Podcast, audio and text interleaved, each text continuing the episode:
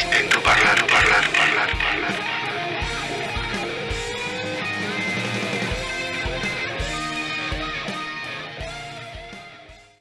Hola, ¿qué tal? ¿Cómo estás? Bueno, bienvenido y bienvenida a otra emisión más de esto que es una voz en tu parlante.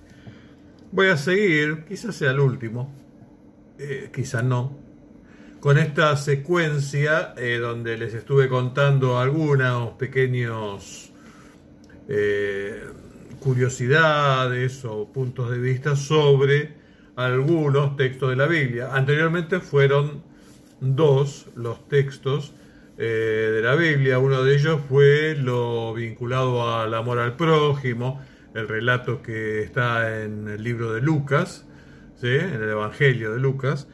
Y bueno, una reflexión sobre eso y bueno, también sobre cómo analizar la historia, más allá de que fuera, fuera la Biblia o fuera cualquier otra cosa. Siempre ponerse en aquel tiempo y no en este tiempo. ¿sí? Estamos viéndolo desde aquí, pero cualquier cosa que veamos respecto del pasado, siempre tenemos que tratar de ponernos en el lugar mental, en el lugar ideológico de aquella época, que puede ser, cualquiera fuera la época, que puede ser totalmente distinta de la nuestra. ¿sí? Bueno, decía que habíamos visto el tema de eh, amor al prójimo, eh, basado en, en, ¿cómo se llama? En Lucas, en Lucas, en el Evangelio de Lucas, y eh, quién es mi prójimo era un poco el título. Y también el anterior eh, video, también breve, sobre una curiosidad de el, el último mandamiento, que se están tanto en Éxodo 20 como en eh, Levítico, si no me equivoco, 19, me parece. Este, y bueno, sobre el último mandamiento, donde dice: No desearás, no codiciarás la casa de tu prójimo, ni su mujer, ni su asno, ni, su, ni sus esclavos, ni etcétera, etcétera, etcétera, donde muestra eh, una, una ubicación de las mujeres, en este caso, como si fuese un objeto. ¿Sí? Bueno, eso también. Listo. Y más allá de todo esto que estoy diciendo, lo importante es eh, no tener la idea eh, prejuiciosa.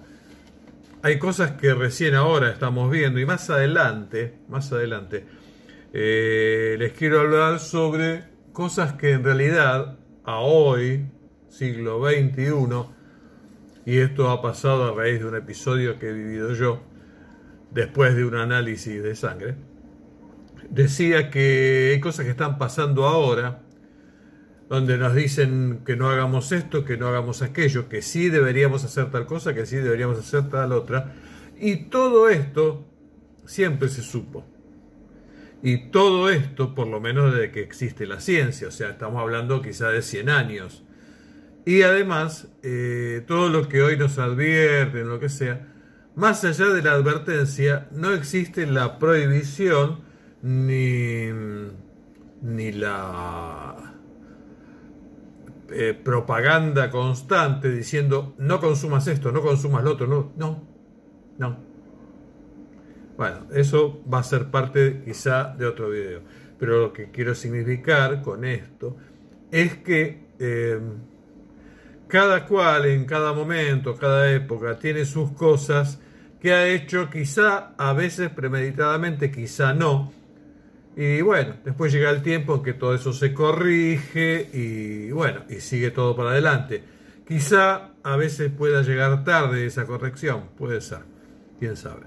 Bien, hoy les quiero hablar de otro, y quizás sea la última, reitero, este comentario sobre, sobre eh, la Biblia y en particular, en este caso, otra vez volvemos a la parte del Antiguo Testamento y en particular a la Torá y en particular al primer libro de la Biblia que es el Génesis, que en hebreo es Bereshit, que significa en el comienzo.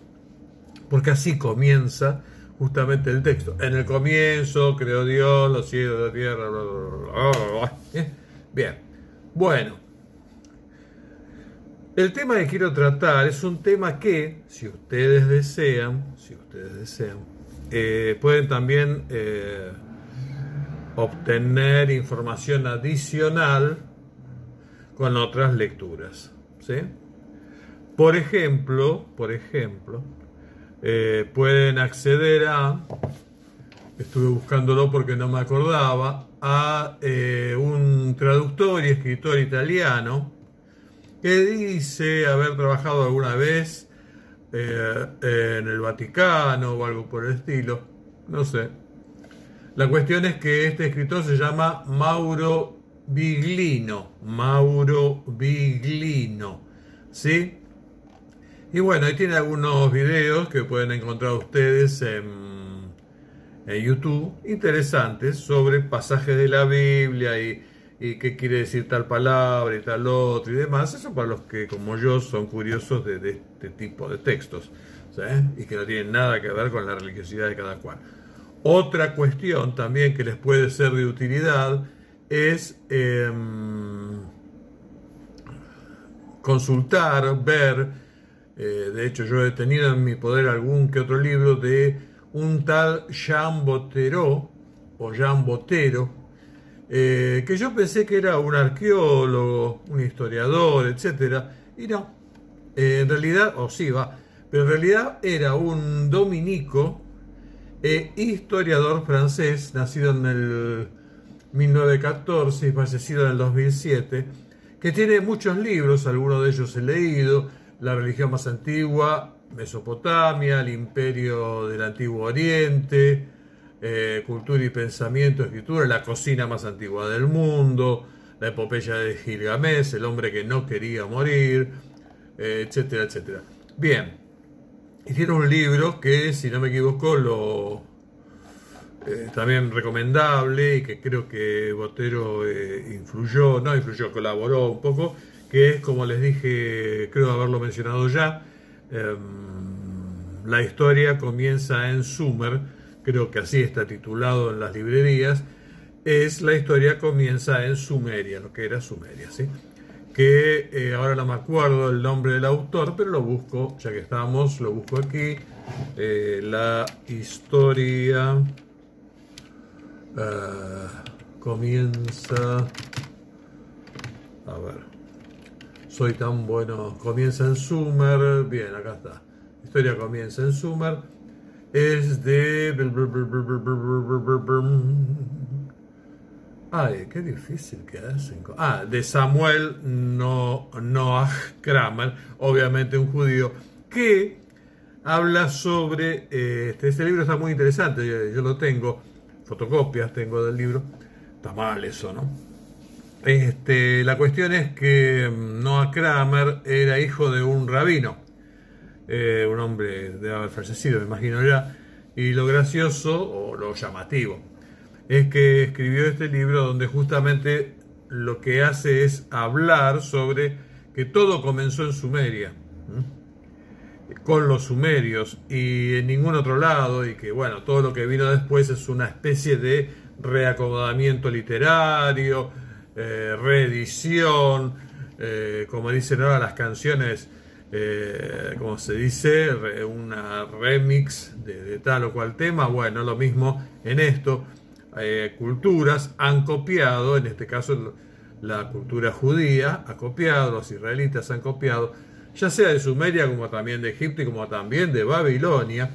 Hay algunas cosas interesantes en cuanto a esto de Egipto y Babilonia respecto a, por ejemplo, la circuncisión. ¿La circuncisión era originariamente israelita? No. Ya lo van a ver.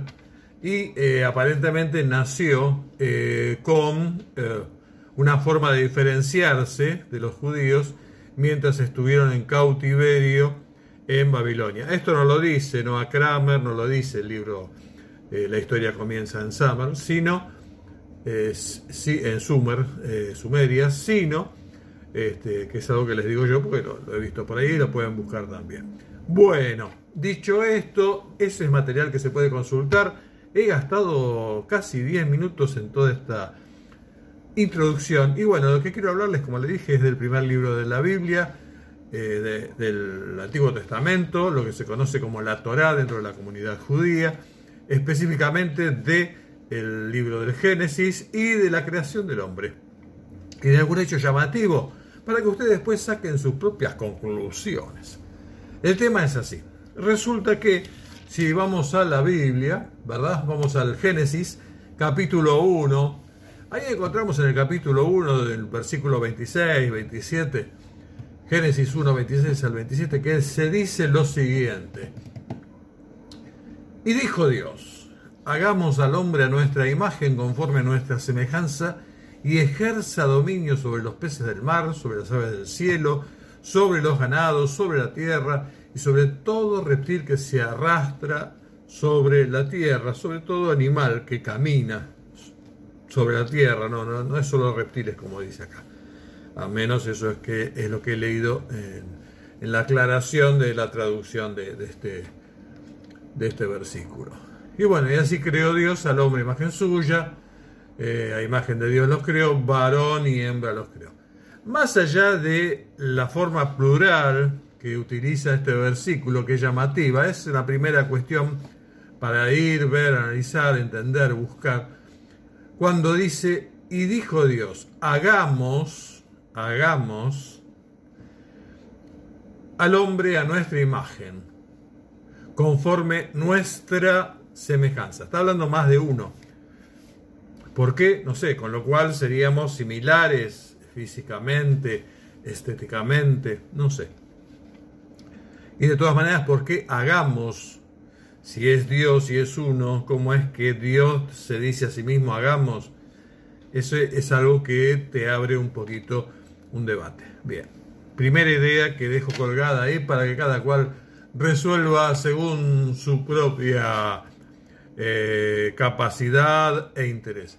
Lo otro es en el Génesis siguiente, bueno, crea al hombre, bla, bla, bla, bla, se queda contento de que creó al hombre y después en el Génesis 2, en el Génesis capítulo 2, versículos 8 al 10 aproximadamente, comenta que Dios plantó un huerto hacia el oriente, en Edén, y puso allí al hombre que había formado. Así, allí puso todos árboles agradables a la vista, buenos para comer, y también en el medio de ese jardín el árbol de la vida y también el árbol del conocimiento del bien y del mal. ¿Sí? Ese, ese Edén estaba ubicado entre bla, bla, bla, bla. Bien. Segunda cuestión. Dios creó a el ser humano, digamos, dice el Génesis en el capítulo 1, y después dice, también Dios creó un jardín y colocó allí al hombre, lo que quiere decir entonces que lo creó en otro lugar y que después lo colocó en ese lugar. Y esto hace que algunos eh, estimulen la teoría de eh, astronauta o de, astronautas extraterrestres o de extraterrestres directamente, que en realidad nosotros somos eh, una creación, una, una creación científica, ¿sí? una clonación, en fin, un experimento realizado por extraterrestres. Al respecto, si quieren también, hay un libro que se llama El undécimo planeta, escrito por un pseudo arqueólogo, este, creo que se llamaba Sichin, ahora no me acuerdo el nombre realmente, pero el libro sí lo recuerdo, El undécimo planeta, donde habla sobre estas cosas y que está bueno, como les digo, si les interesa este tema. Punto 2, entonces. Esto eh, sucede entonces en el capítulo 2 de Génesis, donde nos dice, nos había dicho que se había creado al hombre, pero ahora nos dice que creó un jardín y que después en ese jardín puso también al hombre. Lo que quiere decir al hombre que había creado. Lo que quiere decir que antes lo creó fuera del jardín y después lo puso en este lugar. Con lo cual, como les decía, algunos hablan de un cierto, eh, una cierta región para estudiar el comportamiento de eso que acababa de crear. ¿sí? Por eso le da esa sensación de experimento, como si fuera el área 51, donde nadie puede entrar. Bueno, ahora vamos a crear esto. Ahora pongámoslo acá a ver qué pasa. ¿eh? Algo así. Bien, bien. Luego de todo eso vemos que, este, bueno, los expulsa Dios de ese lugar y cuando los expulsa los manda afuera de la tierra, a ese lugar que, como acabamos de ver, ya existía antes, antes de, mm, de la creación del Edén. Bueno, entonces lo saca del Edén y lo devuelve a ese lugar en donde teóricamente lo habría creado, supongo, o algo por el estilo. Bueno, y allí este, el hombre trabaja, eh, porque bueno, esto es a raíz de la maldición de Dios, ya no está en un lugar jardín, un cuidado y todo eso, sino en un lugar este, donde tiene que arreglársela solo. Bueno, y en todo eso tienen hijos.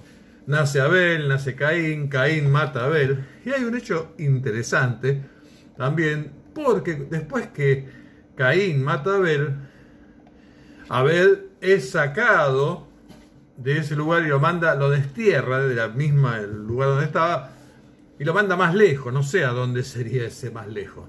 La cuestión es que Caín le dice a Dios en el capítulo 3, creo que es el 13, no, sí, es en el capítulo 3, versículo 23 al 20, en el versículo 14 en realidad, dice lo siguiente, hoy me has arrojado de la superficie de la tierra, dice, y de tu presencia, le dice Caín a Dios y de tu presencia me esconderé, y seré vagabundo y errante en la tierra. Y sucederá que cualquiera que me halle me matará. Hecho raro, ¿no? Ahí está diciendo Caín que Dios lo saca, retrocede un poco. Adán y Eva, Eva y Adán tuvieron hijos, entre ellos Caín y Abel, que supongo habrán sido los primeros, no lo sé. La cuestión es que Caín mata a Abel, entonces a raíz de esto Dios lo castiga y lo destierra, digamos. Ya igual lo estaba en el jardín, pero lo manda a un lugar peor de donde lo había mandado a y Y entonces Caín le dice, bueno, ahora voy a ser errante, vagabundo, y va a pasar, y cualquiera que me haya me va a matar, dice. Con lo cual está diciendo que en la tierra previo a la creación o previamente a la creación de Adán y de Eva, ya existían seres humanos. ¿Se entiende? Ya existían seres humanos o algo parecido, no lo sé. Bueno, estas son las inquietudes que quería dejarles para el día de hoy respecto del de, eh, comentario, el relato bíblico del Génesis. Obviamente, si ustedes buscan dentro de la colectividad judía, van a encontrar rabinos este, especializados en darle explicación a todo esto, porque eh, es así. Y también si buscan la comunidad católica y evangélica y otras comunidades, también van a encontrar eh, textos y discursos y etcétera, sermones, donde también explican qué, cómo es esto y todo esto. Bueno, es el afán humano, me parece a mí, humildemente en todo caso, de siempre buscarle una pata que ayude a sostener un edificio que no se sostiene sin una explicación este, adicional, porque parece bastante evidente que esto es lo que es. Algo llamativo, contradictorio, etcétera, etcétera, etcétera. Y que no tiene nada de malo no tendría nada de malo reconocer que, bueno, sí, acá hay, un poco de, un poco bastante de equivocación o de fantasía. Bueno, pero así funciona la humanidad, así fue creándose. Bien, nada más, esto era todo lo que tenía que decirte. Eh, quizá ya no haya otras reflexiones sobre este tema de la Biblia. Por ahí, si de vez en cuando encuentro alguna cosa que me pueda interesar, eh, lo haga. Pero bueno, en principio sería la última parte de estos aportes sobre la Biblia. Nada más, gracias por estar ahí. Eh, como siempre digo, cuídate, cuida a tus seres a manos, eh, tus seres a Sí, tus seres amados, que siempre tenés que tener a mano. Y nada más. Gracias de nuevo por estar ahí. Eh, no te olvides, si te gustó, de darle me gusta, de comentar. Puedes enviar mensajes a una voz en tu parlante, arroba gmail.com. Y solo eso. Gracias. Que Dios te bendiga. Chao.